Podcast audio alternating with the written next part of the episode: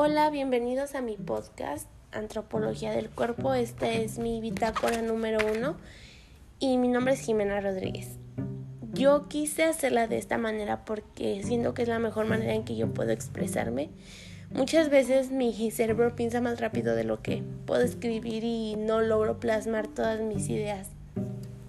Bueno, eh, lo que quiero iniciar es con lo que más me llamó la atención de la clase, que bueno, para empezar, toda la clase se me hizo muy interesante, todos los temas me parecieron fascinantes, pero algo que más me llamó la atención fue lo que se expuso, que el cuerpo encarnado es igual, que el cuerpo no es cindido, que el cuerpo es igual al sujeto, que debemos de dejar de disociar la mente del cuerpo. Esto la verdad me, me puso otra desde otra perspectiva, el dejar de separar mente y cuerpo, el de el querer darle una explicación de bueno, yo me hago mucho la pregunta, ¿qué es lo que te hace ser una persona, un ser humano? Si es lo que estoy viendo, tocando mi cuerpo, o es lo que pienso, o es lo que siento, ¿dónde? O sea, ¿de dónde viene esto? Y al querer separar el cuerpo de la mente, pues hace muchísimo más difícil esta, una, darle una respuesta a esta pregunta. Pero el entender que somos un todo cambia totalmente la perspectiva.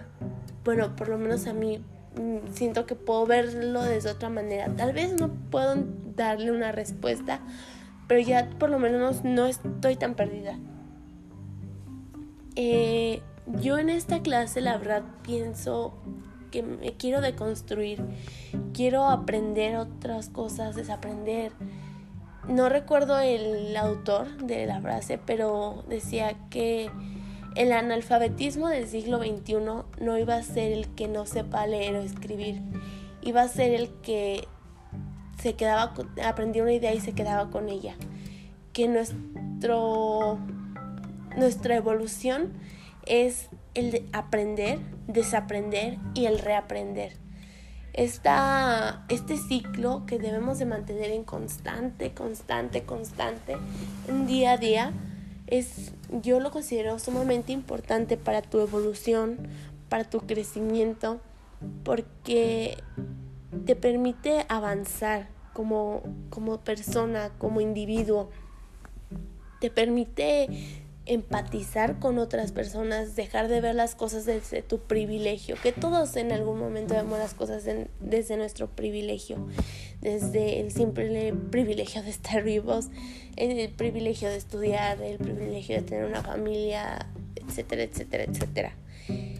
Yo quiero dejar atrás ideas arcaicas que sé que me va a costar algunas, sé que otras con gusto las voy a dejar, pero como lo dije, quiero evolucionar en, mi persona, quiero seguir adelante y quiero aprender todo lo que tiene por que enseñarme.